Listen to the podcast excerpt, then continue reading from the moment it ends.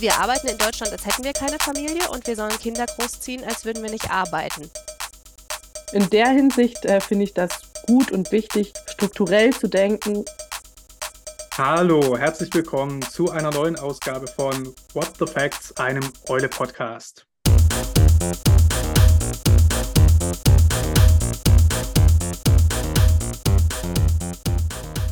Mein Name ist Philipp Greifenstein, ich bin Redakteur der Eule und heute habe ich zwei Eule-Kolumnistinnen bei mir, nämlich Daniela Albert, unsere Familienkolumnistin von Gottes Kind und Satans Braten und Carlotta Israel, unsere Feminismus-Agentin unserer feministisch-intersektionalen Kolumne Sektion F. Hallo, ihr beiden. Hallo, Philipp. Hallo.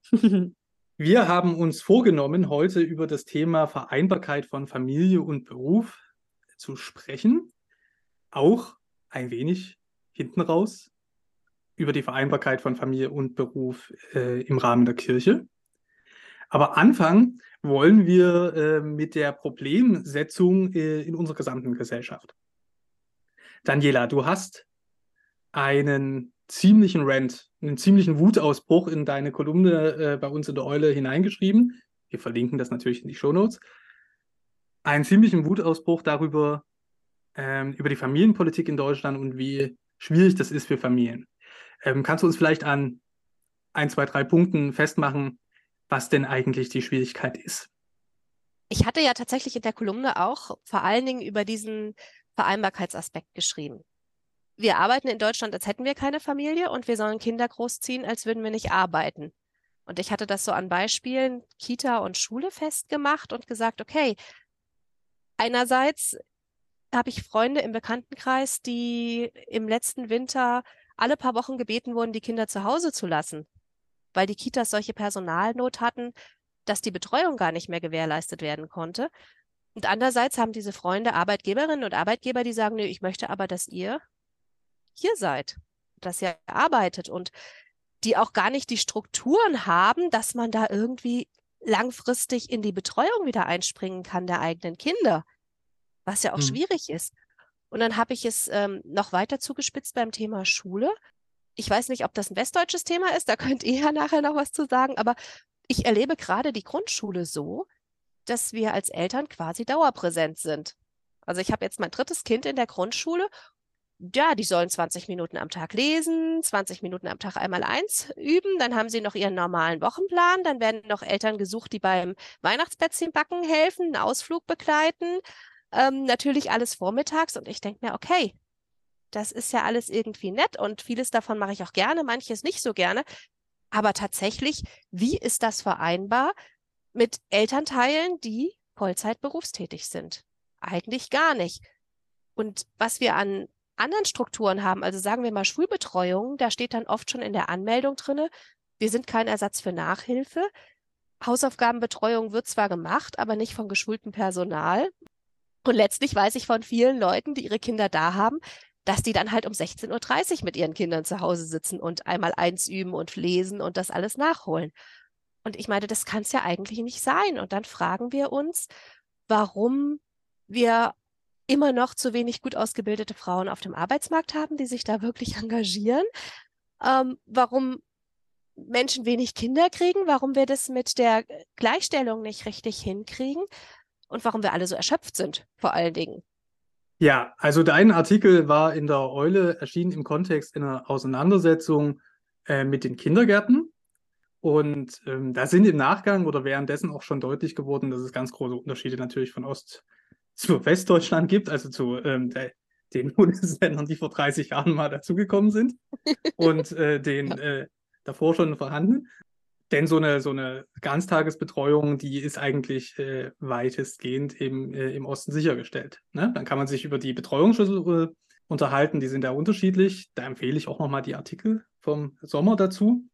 Aber da ist ganz großer Unterschied. Also zum Beispiel die Halbtagsarbeit, Ganztagsarbeit bei äh, Frauen ist äh, immer noch sehr stark ähm, dadurch geprägt. Also man, wenn man die Deutschlandkarte so vor sich sieht, sieht man das äh, nach wie vor, 30 Jahre nach der Wiedervereinigung, da immer noch ganz, ganz große Unterschiede bestehen.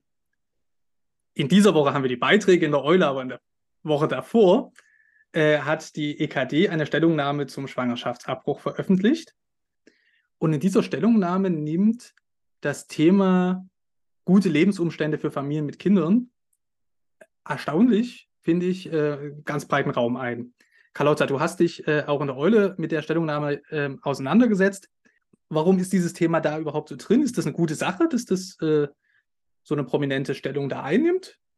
Also ich finde es, ähm, also möglicherweise ist das eine Strategie, die ähm, in die Gesamtposition der EKD ganz gut reinpasst, ähm, weil insgesamt, also das ist jetzt sozusagen die sehr kritische Sicht darauf, die ähm, Eigenverantwortlichkeit, Selbstbestimmungsrecht äh, von Frauen ähm, im Verhältnis zum Beispiel zu der Stellungnahme von den evangelischen Frauen in Deutschland weiter hinten angestellt wird. Also man könnte sagen, wenn jetzt Gesellschaft irgendwie eine stärkere Rolle in dieser Stellungnahme des, äh, der EKT spielt, ähm, ist das eine Strategie. Was ich daran positiv finde, ist eben zu sagen, Natürlich sind es Strukturen, in denen Frauen sich für oder gegen Schwangerschaften entscheiden oder andere schwangere Personen oder das auch in Rücksprache natürlich mit ihrem Lebenskontext tun. Und deswegen finde ich es einen wichtigen Impuls zu sagen, okay, wir müssen an dieser Stelle schauen. Wie können denn eben tatsächlich Familien leben? Wie können Menschen ähm, auch sich überlegen, ähm, oder sich eben wirklich freier überlegen, zu sagen, natürlich würde ich gerne, auch wenn jetzt pränataldiagnostisch irgendwas rausgekommen ist, dieses Kind in diese Welt hineinlassen, weil diese Welt oder diese Gesellschaft dafür offen ist, dass eben nicht äh, alle Menschen total normiert sind oder so. Und dafür eben überhaupt Möglichkeiten zu schaffen, das anzumahnen, das finde ich eine sehr starke ähm, Position oder ein sehr starke Gedanken, den da die EKD vorträgt und da eben genau uns alle in die Pflicht nimmt und eben in dem Augenblick dann auch sagt, wir sind alle gefragt und es geht nicht nur um die individuelle, also es geht weiterhin darum, die individuelle Entscheidung überhaupt ähm, zu ermöglichen, auch wirklich darin zu entscheiden und nicht sich zu sagen, okay, es gibt ähm, zum Beispiel in meinem Umfeld überhaupt keine ähm, entsprechenden Fördermöglichkeiten oder ich habe überhaupt in meinem Umfeld gar nicht überhaupt Beispiele gesehen, wie ähm, zum Beispiel auch inklusive Kindergärten oder sowas arbeiten. In der Hinsicht äh, finde ich das gut und wichtig, strukturell zu denken und äh, eben strukturelle Probleme zu benennen und Aufgaben zu formulieren würde das fast so ein bisschen auf die Formel bringen wollen. Es ist eine individuelle Entscheidung, aber eine gemeinsame Verantwortung. Und ich fand das ganz spannend, dass da ja im Grunde genommen eine erhebliche Verantwortung auch in Richtung des Staates formuliert wird. Ne, da sind wir wieder bei den unterschiedlichen staatspolitischen, auch historisch gewachsenen Verständnissen. Ne? Also das ist hier im Osten, wo äh, die Eule sitzt und ich wohne, ist das mag das vielleicht ideologisch nicht mehr unterfüttert sein, ist aber nach wie vor eine Realität, dass also auch staatliche Institutionen, kommunale Einrichtungen an der Erziehung von Kindern teilnehmen. Also das ist immer noch der überwiegende Standard, äh, dass Kinder in den Kindergarten gehen. Sehr, sehr viele Kinder gehen auch in die Kinderkrippe. Schule hat die Hortbetreuung äh, im, im Grundschulalter. Ich glaube mal, wenn man jetzt eine Umfrage machen würde, die geschickt fragt, natürlich, in Ostdeutschland auch Mitglieder meiner Generation, also der äh, Millennials. Welche Rolle schreibst du dem Staat bei der Erziehung von Kindern zu? Würde sich hier höhere Zustimmung finden, als das äh, im Westdeutschland der Fall ist? Da knüpft sich für mich aber schon so ein bisschen die Frage an. Ich denke auch an die ganzen ähm, äh, Kolumnen, äh, die Daniela in den letzten Jahren für uns geschrieben hat. Gehört sich das eigentlich? Wir haben ja auch ähm, dieses Jahr in der Eule viel zum Thema Gewalt in Kitas gemacht und viel zum Thema Erziehungsvorstellungen, die manchmal noch vorherrschen. Und das ist so ein Punkt, wo ich das kritisch sehe, weil wenn ich mich entscheide, jemandem mit Autorität in meinem Familienleben zu geben, die der Staat übrigens sowieso hat, ne? muss man ja auch mal dazu sagen. Alles, was ich will, kann ich ja nicht machen und das ist auch gut so. Aber wenn ich mich entscheide, da noch mehr Menschen in der Erziehung meiner Kinder mitsprechen zu lassen, dann möchte ich dabei auch ein gutes Gefühl haben. Das ist, glaube ich, so ein bisschen das Thema, dass wir hier auch, dass wir keinen gesellschaftlichen Konsens zum Beispiel darüber haben, wie wir Kinder sehen. Ja, was Kinder brauchen für ihre Erziehung, für ein gesundes Aufwachsen. Und ich habe das Gefühl, da sind wir auch gerade zum Beispiel den skandinavischen Ländern, die das ja viel stärker mit drinne haben, auch diese staatliche Verantwortung, ein ganzes Stück zurück. Gerade was so unser Bild vom Kind angeht. Und gerade was Erziehungsvorstellungen angeht, ja, also wir arbeiten uns ja erst langsam aus dem Thema raus, dass eine Ohrfeige wirklich nicht gut ist und dass es doch schon mal jemandem geschadet hat. Da finde ich, fängt es schon an, dass Vorbehalte manchmal auch gesund sind, beziehungsweise dass es so ein bisschen an vertrauensbildenden Maßnahmen fehlt, habe ich das Gefühl. So würde ich es mal sagen. Hm. Also wenn jetzt die evangelische Kirche auf den Staat guckt, das ist auch historisch ja nie so besonders überraschend. Es gibt ja so eine gewisse Form von, also übertriebenermaßen Staatshörigkeit. Man könnte auch sagen, ein hohes Vertrauen gegenüber staatlichen Ordnungsvorstellungen. Mir scheint hier einfach dahinter zu liegen, wir wollen die Frauen im Arbeitsmarkt haben. Das ist keine ausformulierte Doktrin, aber das ist äh, ja eindeutig der Fall. Wenn man das aber sagt, dann muss natürlich äh, das, was wir als Unterstützungsleistung vorhalten, gesellschaftlich dann auch die entsprechende Qualität haben. So habe ich dich jetzt äh, verstanden. Und das ist ja der große Konflikt, wenn haufenweise Erzieherinnen fehlen, wenn es auch an, in den Schulen fehlt, einfach auch an Personal, ne? äh, an qualifiziertem Personal und eben auch an einfach an der Menge von Personal, Stichwort Hausaufgabenbetreuung, ne? die hast du jetzt gerade schon ja. gesagt. Vielleicht an der Stelle mal eine Offenlegung. Ich glaube, wir sind auch alle in diesem, in diesem Problemfeld persönlich involviert. Ähm, hm. Aber ihr habt beide in euren Eingangsstatements eine Frage aufgeworfen, der ich doch nochmal nachgehen wollte. Bekommen Leute in Deutschland weniger Kinder, weil das alles so schrecklich ist mit den Kindergärten und äh, Schulen? Das ist, ich habe mir darüber auch Gedanken gemacht, als ich dir zugehört habe. Und tatsächlich ist das ein Thema, wo ich ratlos bin. Weil ich glaube, dass ja die Geburtenrate jetzt in, ähm, in den ostdeutschen Bundesländern auch nicht höher ist, ne? Als in den westdeutschen, was man ja meinen müsste. Ja. Dann, und nein, ich weiß es nicht. Weiß nicht, Carlotta, hast du da Gedanken zu? Also ich hätte tatsächlich spontan erstmal Ja gesagt, ähm, wobei das natürlich was total Milieuspezifisches ist. Ähm, aber jetzt, äh, glaube ich, für das Milieu gesprochen, in dem ich groß geworden bin oder an dem ich auch, glaube ich, weiterhin sozusagen lebe, würde ich schon behaupten, dass das eine Rolle spielt, weil Berufstätigkeit nicht mehr in, das klingt jetzt natürlich wieder schlecht, wenn man das sagt, aber nicht boomerig quasi das Nonplusultra ist, aber eben tatsächlich Berufstätigkeit und Familie haben jetzt nochmal anders betrachtet wird und eben auch nicht mehr der, der Kampf unbedingt ist, überhaupt einen Arbeitsplatz zu bekommen. Also ich habe da immer meine Mutter vor Augen, die eben als Pastorin Anfang der 90er überhaupt froh war, eine der wenigen zu sein, eine Fahrstelle abzukriegen. Aber jetzt ja eben eine, mehr eine Frage ist von, wie geht eigentlich gutes Leben ähm, für mich, für uns als Familie, für mich als Individuum. Und da sich viel mehr die Frage eben stellt, wie sehr kann ich mich darauf verlassen, eben zum Beispiel äh, auch in einem Winterhalbjahr verlässliche Betreuung äh, meines Kindes zu garantieren. Oder ist es dann vielleicht auch äh, entspannter, sich nicht davon abhängig zu machen oder eben da auch aufgrund dessen zu überlegen, wie viele Kinder könnte man überhaupt, ich sage jetzt mal ganz böse, jonglieren in einer Familie als Eltern oder ähm, noch, noch in anderer Form stellt sich das natürlich für Alleinerziehende. Also ich habe auch das Gefühl, dass es sehr milieugesteuert ist. Wir gehören alle drei in einem, ich sage es jetzt mal so hart, privilegierten bildungsbürgerlichen Milieus an. Und da habe ich den Eindruck, dass eine Entscheidung für ein Kind oder Entscheidung für Familienleben mit Kindern sehr bewusst getroffen wird. Und dass aus dieser bewussten Entscheidung dann natürlich auch Konsequenzen gezogen werden.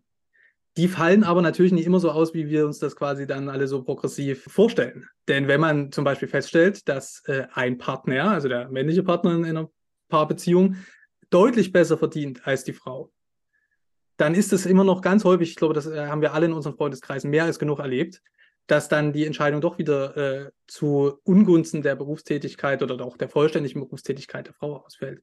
Es gibt aber in unseren Milieus auch die Fälle, wo das dann selbst in heteronormativen Paarbeziehungen umgedreht ist. Aber das ist alles, das sind so äh, gesellschaftliche Gestaltungsfragen, die sich in diesen Milieus abspielen. Und davon mal ganz abgesehen, gibt es ja und das ist so ist ja ähm, vielleicht sogar der Grund, warum das im Osten dann doch nicht viel anders ist als im Westen, eine soziale Frage dahinter. Und äh, da man im Osten generell viel, viel weniger verdient, gerade auch im Dienstleistungssektor, wo aber viele, viele Leute arbeiten, äh, stellt sich die Frage dann für solche Familien ganz anders. Also da ist einfach gar nicht die Frage, wer bleibt jetzt bitte als Freundlichkeit, weil wir das hier als Entscheidung getroffen haben mit, äh, mit Familie zu Hause, sondern es müssen beide arbeiten, um den Lebensunterhalt zu bestreiten. Das ist, denke ich, so das, das Gemengefeld äh, dahinter. Aber äh, wir gehen natürlich immer ganz gerne davon aus, zu sagen, also jedes Kind ist quasi eine, so eine bewusste Entscheidung, die man sich vorher auch so wahnsinnig äh, überlegt hat. Ja, äh, und das ist selbst natürlich irgendwie so ein Phänomen in einer sehr eines Milieus, das für sich in Anspruch nimmt, sowieso nur gute Entscheidungen oder gut überlegte Entscheidungen zu treffen, was ja auch Bullshit ist, um mal ganz ehrlich zu sein. Ne? Das Größte, was passiert ja genug in unserem Leben, was wir uns vorher auch nicht überlegt haben.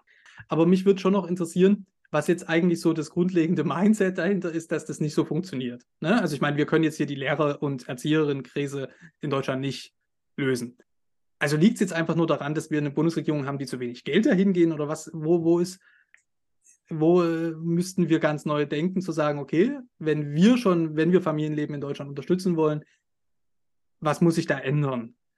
Der Grund, warum auch in dieser EKD-Stellungnahme und insgesamt der Staat eine Rolle übernehmen soll, ist, um Frauen auf den Arbeitsmarkt zu bringen. Es geht also vor allen Dingen so um die wirtschaftliche Verwertbarkeit von dem, was wir machen. Und dadurch wurde, glaube ich, auch viel Quantität geschaffen, aber an der Qualität hapert es ein bisschen. Und es hapert auch an der Haltung, weil mh, hm, unser Arbeitsleben so funktioniert so. Jetzt habt ihr doch euren Kita-Platz, jetzt bitte funktioniert auch. Carlotta und ich haben, als du weg warst, bevor wir aufgezeichnet haben, schon ein bisschen darüber geredet, dass wir unter anderem feststellen, das jetzt über Corona hat sich so ein bisschen irgendwie gezeigt, oh, man muss gar nicht überall hinfahren, um sich mit Leuten zu treffen. Man kann auch mal, so wie wir jetzt irgendwie über Zoom zusammensitzen. Und das weicht langsam schon wieder auf. Also mittlerweile habe ich das Gefühl, fahren die Leute doch wieder gerne wohin. Es gibt doch wieder viele Meetings und Treffen. Und es wird doch wieder so gelebt wie vorher. Und das ist für mich teilweise auch, was die Vereinbarkeit angeht, ein Rückschritt wieder. Aber ich habe das Gefühl, es sind halt immer noch, es sind immer noch hauptsächlich Männer, die solche Entscheidungen treffen oder aber Frauen, die entweder kinderlos sind oder mit der Betreuung der Kinder auch nie was zu tun hatten, weil sie umgekehrt traditionell gelebt haben, um dahin zu kommen, wo sie sind. Und es sind wenig Leute da, die wirklich wissen, was es bedeutet, Berufstätigkeit mit Vokabeln lernen und einmal eins abfragen und Krankheitswelle in der Kita zu vereinbaren. Carlotta, ich habe dich, ne, Daniela hat es ja gerade schon gesagt, wir sitzen über Zoom zusammen. Ich habe dich nicken gesehen an einigen Stellen. Ja, also ich äh, kann ja aus meinem ähm, Arbeitsumfeld Uni, kann ich das zum Beispiel total ähm, unterschreiben. Also da habe ich das sehr so erlebt, dass ähm, quasi als die Zahlen runtergingen, ähm, jetzt äh, die Inzidenzzahlen, die Überlegung war, okay, gut, oder jetzt machen wir auf jeden Fall alles offline, denn offline wurde eine größere Wertigkeit als online zugestanden. Und jetzt aus der Erfahrung heraus, dass ich ja auch während Corona an der Uni unterrichtet habe, sehe ich da schon auch Unterschiede. Und natürlich ist es toll, sich nochmal auf dem Gang getroffen zu haben und nochmal anders ins Gespräch gekommen zu sein, als das eben in so einem digitalen Raum ähm, die Möglichkeit ist.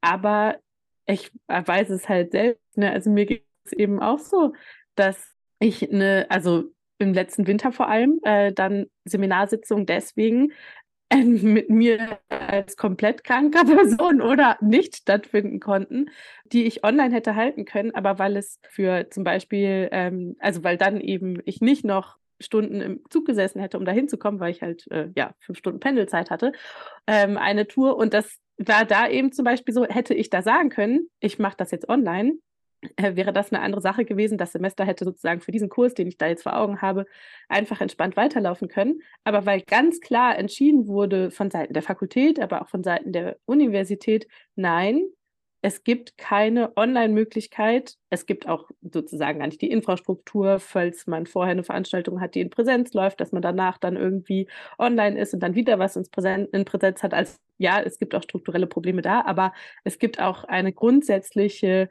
Wertschätzung ähm, von der Offline-Lehre, die aber für viele, auch jetzt, ne, jetzt rede ich, rede ich sehr lange, aber eben Münchner Verhältnisse, viele pendeln mindestens eine Stunde dahin, die dann eben die Vereinbarkeit auch für Studierende mit Kindern sehr erschwert, äh, wo dann auch äh, solche Begriffe fallen wie, wir sind aber eine Vollzeit-Uni, also wo sozusagen die Möglichkeit, dass Studierende sich eben sehr bewusst eigentlich ihren Stundenplan stricken können und eben auch versuchen, ähm, eben tatsächlich eine Vereinbarkeit dadurch zu schaffen, dass äh, es ja eben möglich ist, das selber zu gestalten, auch wirklich komplett äh, abgelehnt wird im Grunde. Also ich nehme hier mal als Stichwörter mit flexible Lösung der einzelnen Arbeitgeber und äh, Arbeitgeberinnen, der einzelnen Institutionen, die äh, Arbeit äh, vermitteln, Digitalisierung. Mir wäre die Antwort, wir machen das jetzt per Zoom, aber irgendwie ein bisschen zu kurz. Ne? Also ich arbeite ja im Homeoffice da gibt es ja nach wie vor auch äh, viele romantische Vorstellungen davon, wie das so ist. Ne? Also das ist ja gar nicht äh, so romantisch, wenn man das permanent hat. Also es hat auch einen Vorteil, Arbeit und Familienleben äh, voneinander getrennt äh, zu halten. Und es gibt, das soll ja auch noch mal gesagt werden, das hat, haben, also ich habe das jedenfalls erlebt, will das niemandem vorschreiben, aber mal wegzukommen, ja, äh, ist ja auch ein Luxus, den auch junge Eltern äh, auch für die äh, seelische Gesundung ähm, durchaus gebrauchen können. Ne? Also ich gebe bloß zu Protokoll für die HörerInnen. Es wird genickt. Äh, ja, voll, voll. Es, wird, es wird genickt mit Blick auf den Wäscheständer neben mir. ja, aber, und das ja. ist halt auch der Punkt, also ich würde es fast noch ein bisschen weiterziehen, das ist halt wirklich auch eine, wirklich eine gesellschaftliche Transformationsaufgabe. Also was überhaupt in Deutschland gependelt wird. Ich finde es immer ganz toll, wenn ich auf Bahnhöfen unterwegs bin, weil das ist ja das junge Deutschland. Ja, also da sind alle, die irgendwie in Deutschland Betrieb machen, sind auf Bahnhöfen unterwegs also das sind natürlich auch Urlauber und Ältere, aber da sind halt ganz viele junge Menschen, ähm, die im Berufsleben stehen. Ähm, die migrantische Gesellschaft, postmigrantische äh, Gesellschaft in unserem Land sieht man an Bahnhöfen und weil alle irgendwie unterwegs und in Betrieb sind. Aber eigentlich könnte man mal darüber nachdenken, über Konzepte, wie wir Arbeit und äh, Leben irgendwie näher aneinander rücken lassen. Also diese Suburbanisierung von Deutschland und wir leben alle gleich auf dem Land. Und es gibt ja auch da echt in Deutschland auch in anderen europäischen Ländern, in Großbritannien ist es ja ganz schlimm, auch so ein Trend zu sagen, wir wollen auf dem Land leben alle und da so die Vorteile haben und dann aber bitte Kindergarten und Schule und all und toller Supermarkt 24 Stunden, aber bitte nie den Stress des Innenstadtlebens, wo ich mir dann sage, ja, aber 24 Stunden äh, Supermarkt, das ist halt eine City-Sache. Ne? Also ich meine, wenn wir jetzt alle nur, wenn wir alle auf dem Land leben wollen, alle Vereinbarkeit haben wollen, alle super bezahlte Jobs haben wollen und alle nur noch vier Stunden die Woche, äh, vier Tage die Woche arbeiten wollen, dann ist die Frage, wer macht es eigentlich? Und dann sind wir wieder bei den Leuten, die für solche Infrastrukturen arbeiten, die nicht zu unseren Milieus gehören, sondern denen man dann irgendwie sagt, in Posemuckel muss aber der ähm, Supermarkt auch noch so weit offen haben, also brauchst du eine Verkäuferin oder einen Verkäufer, der da sitzt und der ist mehrteilig eben äh, nicht auf den Gimmick gegangen, der ist sehr viel häufiger äh, äh, migrantisch, ähm, der ist sehr viel häufiger aus ähm, den prekären äh, Milieus und die sollte es dann irgendwie arbeiten, damit wir das gemütlich haben. Also ich sehe da eine ganz, ganz große soziale Frage. Aber jetzt mal noch äh, zur Kirche. Ist das überhaupt problematisch oder könnte man nicht einfach sagen, ja, nee, die Kirchen, die sagen ja immer, ne, heilige Familie, so als Leitbild, dann muss das doch eigentlich super sein, dass man, wenn man Familie hat, in der Kirche berufstätig ist. Ja, also ich bin ja nicht in der Kirche berufstätig. Ich habe ja nur den ehrenamtlichen Blick, aber schon auch Kontakt mit vielen Leuten, die in der Kirche berufstätig sind. Und also ich habe das Gefühl, es ist einer der schlechtesten Orte, um Beruf und Familie miteinander so zu vereinbaren, wie ich mir das jetzt gut vorstelle. Also ich glaube, natürlich muss ich da auch auf meine eigenen Denkmuster gucken und wie, was für Vorstellungen habe ich. Aber ich finde, ganz egal, ob du jetzt in der Jugendarbeit bist oder im Pfarramt, es sind viele Termine zu Zeiten, wo man eigentlich, wenn man Familie hat, auch gerne zu Hause ist. Es ist oft immer noch ja auch so eine Dauerverfügbarkeit, ist mein Eindruck. Und ja, ich finde, du schüttelst ein bisschen mit dem Kopf, Philipp. Ja gut, ich, wie gesagt, ich habe ja eher so einen Außenblick, aber ich habe das Gefühl, dass es schwierig ist. Also ich möchte es nicht sein. Ich möchte weder irgendwie in der kirchlichen Jugendarbeit hauptamtlich beschäftigt sein, auch wenn ich super gerne ehrenamtlich dort bin, noch möchte ich irgendwie im Pfarramt sein. Mhm. Carlotta? Ähm, ja, also ich stelle mir ja gerade diese Fragen tatsächlich sehr biografisch.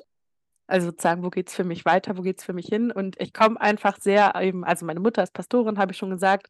Mein Vater war in der Kirchenverwaltung tätig und hat da, weil er eben auf Kirchenkreisebene gearbeitet hat, auch viel mit Ehrenamtlichen gearbeitet.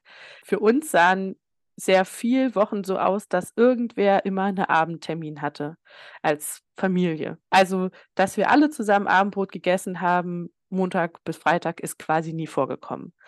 Und da, das erinnere ich jetzt eben natürlich aus einer Zeit, als ich eben schon ein bisschen größer war, wie die das vorher hingekriegt haben. Da waren auch noch, äh, gab es auch noch andere Jobs und sowas, ne? Aber das ähm, ist ja zum Beispiel so eine Zeit, wo ich jetzt denke, eben, ich bin froh, dass ich jetzt gerade eben nicht so viele Abendtermine bis jetzt hatte, ähm, weil ich eben nicht in der Kirche gearbeitet habe bis jetzt. Mal gucken. Ähm, und äh, mein Mann als Pastor ähm, bewusst auf eine halbe Stelle gegangen ist und damit auch zum Beispiel die Abendtermine reduziert hat. Vorher gab es vier Kirchenvorstände, beziehungsweise die haben teilweise zusammengetagt aber auch nicht immer. Das sind einfach, ist eine andere Anzahl ähm, von Abendterminen, die damit einhergeht, ähm, als eben jetzt, wo es einen Kirchenvorstand äh, gibt, zum Beispiel. Ich frage mich das auch sehr konkret und äh, das wirkt jetzt ein bisschen so, als ob ich hier vielleicht einfach nur da bin, um meine eigenen Probleme zu wälzen. Aber es sind strukturelle Probleme natürlich. Ähm, ich frage mich das ganz konkret auch, wie eine Vikariatsausbildung ähm, funktionieren kann und trotzdem irgendwie also Familienfreundlichkeit steht bei vielen tatsächlich, wenn man guckt auf den PredigerInnen-Seminarseiten, die natürlich Prediger-Seminar im Normalfall heißen und nicht PredigerInnen-Seminar. Wenn man da schaut, äh, sieht man oft, irgendwas steht zum Thema Familie und dann gibt es solche Möglichkeiten wie, du kannst eine Betreuungsperson mitbringen und dein Kind, wenn du halt ein Kind hast, weil du halt ein Kind hast aus irgendwelchen persönlichen Pech, so nach dem Motto, das ist jetzt ein bisschen fies formuliert. Aber ähm, das ist eine Variante. Du bringst eine Betreuungsperson mit. Oder, und das hat zum Beispiel meine, die Hannoversche Landeskirche, die zusammen mit den äh, Kirchen in Niedersachsen und Bremen ein ähm, Predigerseminar ähm, hat, die haben zum Beispiel eine tatsächlich eine Kita ähm, beziehungsweise äh, richtig Betreuungsmöglichkeit geschaffen für Kinder, von äh, die schon eingewöhnt sind in irgendeiner Form von Betreuung.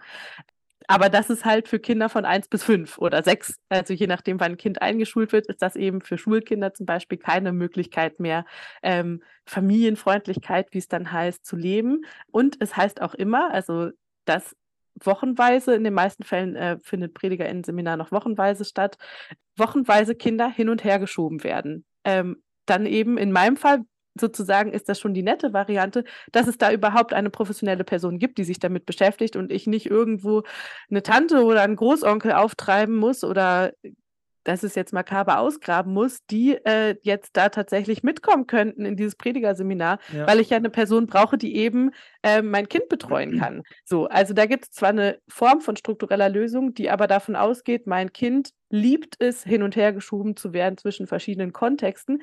Klammer auf, ich glaube, mein Kind würde damit sogar sehr gut umgehen können, Klammer zu. Ich finde es nur einfach eine Anforderung, die ein Kind nicht tragen muss, weil ich diese Ausbildung jetzt unbedingt meine machen zu müssen. Die Kirche mich doch braucht. und das ja. ist wieder so generationenmäßig so, ihr braucht mich doch und äh, das eben meine Mutter noch ganz anders erlebt. Ja. Da würde ich ja gerne mal was dazu sagen, denn wir haben das ja schon hinter uns. Äh, ohne dass wir jetzt eine Carlotta äh, äh, Beratungssession draus machen. Aber lasst uns an der Stelle kurz noch wenigstens dran denken. Es gibt ja einfach Familie, äh, familiäre Verhältnisse. Wir waren ganz am Anfang äh, schon bei der EKD-Stellungnahme. Ein Kind mit gesundheitlichen Beeinträchtigungen, da geht es überhaupt nicht. Oder nur sehr selten. Oder mit ganz, ganz großen Schwierigkeiten. Ja? Dann ist wieder die Frage, was ist unser kirchliches Leitbild? Ja? Rechne ich die ganze Zeit quasi äh, mit in einem Familienbild A, wo tatsächlich nach wie vor irgendwie so gedacht wird, das ist ja immer der Mann und die Frau, die kümmert sich schon. Und B, ich rechne ja irgendwie damit, dass die das mit den Kindern sowieso immer ganz toll hinkriegen. Da sind Großeltern, die Kinder sind alle gesund, alles ist happy. Wenn das das Leitbild ist, dann funktioniert es einigermaßen. Aber kann das wirklich das Leitbild sein? Das ist die Frage. Es gibt einige Landeskirchen, wo es inzwischen eine Kinderbetreuung in den Vikariatskursen gibt. Die Entscheidungsfreiheit scheint mir hier der entscheidende Punkt zu sein. Es scheint mir auch eine Generationenfrage zu sein, ganz ehrlich. Also gerade dieses äh, eben immer ansprechbar sein, das ist jetzt auch nicht so die pfarramtliche Realität, die ich hier erlebe. Ja, ähm, klar ruft mal jemand an, aber es ist jetzt nicht so, dass, ne, dass manch, manchmal habe ich so den Eindruck, es gibt einfach auch Leute, die sind daran gewöhnt, dass das so ist, ja. Aber es ist halt ganz häufig vielleicht auch ein bisschen ein Wunsch, dass es so wäre. Und dann schließt sich aber der Kreis natürlich auch zur ehrenamtlichen Arbeit. Ehrenamtliche, wenn wir die in der Kirche haben wollen, sind zu anderen Zeiten ehrenamtlich in der Kirche aktiv, als das Hauptamtliche sind. Also das scheint mir ein unauflösbares Problem zu sein, sondern da müssen, muss man irgendwie äh, haushalten. Ja, also ich hänge dann, es tut mir leid, ich hänge einfach sehr an dieser Vikariatsfrage, weil ich mich da auch umgucke, weil es einfach sehr unterschiedlich auch ist, welche Dauer das ist. Also, ne, ich schiele da nach Wittenberg und weiß, das sind 10 mal 10 Tage. Das sind 100 Tage versus fast 40 Wochen in zweieinhalb Jahren, die man in Lockum sehr viel lernt. Ähm, sehr viel lernt und es ist auch ist nicht mehr so schlimm wie noch vor ein paar Jahren. Ne? Da war das ja eine Einkasanierung. Genau, es ist, es ist nicht mehr in ein Jahr da und ein Jahr in der Gemeinde oder so aufgetrennt. Das gab es ja auch mal. Ähm, aber ich glaube, die, ähm, also ich fange mal bei Adam und Eva, was meine Mutter in dem Fall ist, an. Die hat nämlich damals von ihrem Predigerseminar aus einen Austausch gehabt mit einem sächsischen Predigerseminar ist Ihnen schon aufgefallen, dass zum, der Zugriff darauf oder die Idee davon, was jetzt zum Beispiel im Vikariat gelernt wird, eine ganz andere war? Da wird davon ausgegangen, ihr wisst schon irgendwie und wir gucken jetzt hier nochmal zusammen, wie können wir das äh, verbessern? Ihr habt ja schon dieses Studium hinter euch, ihr seid ja schon mit was ausgestattet und wollt diesen Beruf machen, also habt ihr Ideen. Ähm, während es hier eben äh, sehr, also hier meint äh, auf dem Gebiet der Hannoverschen Landeskirche sehr viel stärker ähm, davon ausgeht, jetzt kommen eigentlich die Inhalte, die vermittelt werden müssen, um im Fahrberuf tätig sein zu können. Ähm, dann ist es an der Stelle, und ich weiß, das ist irgendwie nur wieder ein, ein, bisschen sehr kleines Problem, weil es geht nicht nur darum, eine Kirche von PfarrerInnen zu sein, weil das funktioniert sowieso nicht, es ist sowieso zu wenig. Aber, aber, aber dann es ist evangelische Realität, dass das so ist. Ja, also ähm, insofern. Mhm. Genau, also dann ist es wieder eine Frage von, äh, welche Bildungsinhalte finde ich jetzt zum Beispiel eigentlich wichtig ähm, für Theologiestudium oder für dieses äh, PredigerInnen-Seminar. Ähm, es gibt Überlegungen zum Beispiel auch von Teilzeitvikariaten, wo aber dann trotzdem daran festgehalten wird, dass im PredigerInnen-Seminar die gesamte Zeit verbracht wird.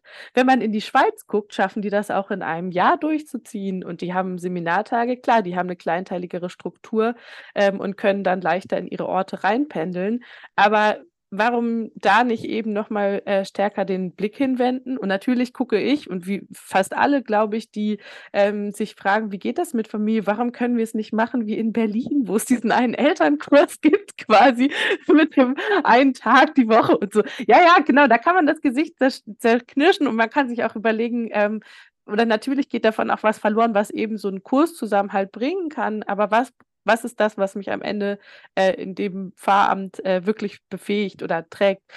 Also es gibt ja auch Handwerkszeug irgendwie mit. Und habe ich nicht schon im Studium äh, meine Peer Group gefunden? Weiß ich nicht. Ich habe ja jetzt auch noch nicht das in Lockum erlebt zum Beispiel. Aber ähm, das sind halt, äh, also das, da sind, glaube ich, verschiedene Möglichkeiten gegeben, wenn man auch gerade nochmal in den Vergleich guckt. Und vielleicht muss auch gar nicht jede Landeskirche für sich das alleine überlegen. Nee, es muss auch, also es muss nicht jede Landeskirche für sich allein überlegen. Es muss auch nie überall die gleichen Lösungen geben, weil es ja in unterschiedlichen Regionen in Deutschland auch einfach andere Vorherrschende in den Milieus, die Leute äh, ins Pfarramt äh, kommen, unterschiedliche Traditionslinien gibt. Also ähm, es wäre für mich überraschend, dass die EGBO und die Württembergische Landeskirche jetzt das unbedingt gleich machen müssen. Für alle äh, Landeskirchen stellt sich aber natürlich die Frage, wie kriegen wir mehr Leute ins Pfarramt? Und da ist es schon auch einfach eine Zukunftsfrage für Kirche, sich vielleicht gar nicht so sehr auf diese Milieus zu begrenzen, sondern zu sagen, okay, wie, wie kriegen wir das hin? Aber das ist auch eine, also ich bin froh, dass du das nochmal erwähnt hast, weil das wirklich eine strukturelle Frage auch zum Beispiel des gesamten Ausbildungsganges ist, bis zur Berufstätigkeit, als immer nur die Frage, machen wir eine Zoom oder nee. That being said, es gibt natürlich auch dann im Pfarramt oder in der Berufstätigkeit in der Kirche einfach viele, viele Termine, die bisher und wieder nach Corona alle präsentisch gemacht werden, die alle, äh, die nicht alle, aber die zu einem großen Teil digital gehen. Also eine Weiterbildung im Finanzbereich, Weiterbildung Kirchenrecht oder sowas, das lässt sich digital äh, machen und ich bin erstaunt, weil ich das ja von unseren AutorInnen in der Eule ganz häufig höre und auch von den LeserInnen, dass das wieder zum großen Teil fast alles wieder zurückgebaut wurde. Und das ist schon ein Riesenproblem. Weil wir tun ja dann so als ob Pfarrerinnen und Pfarrer, die sehr wichtig sind, deshalb können wir auch drüber reden. Weil ne, alle, was, äh, das, was der Großteil von Leuten, was von der Kirche will, hat was mit Pfarrerinnen und Pfarrern zu tun. Ne? Will ich getauft werden, macht ein Pfarrer.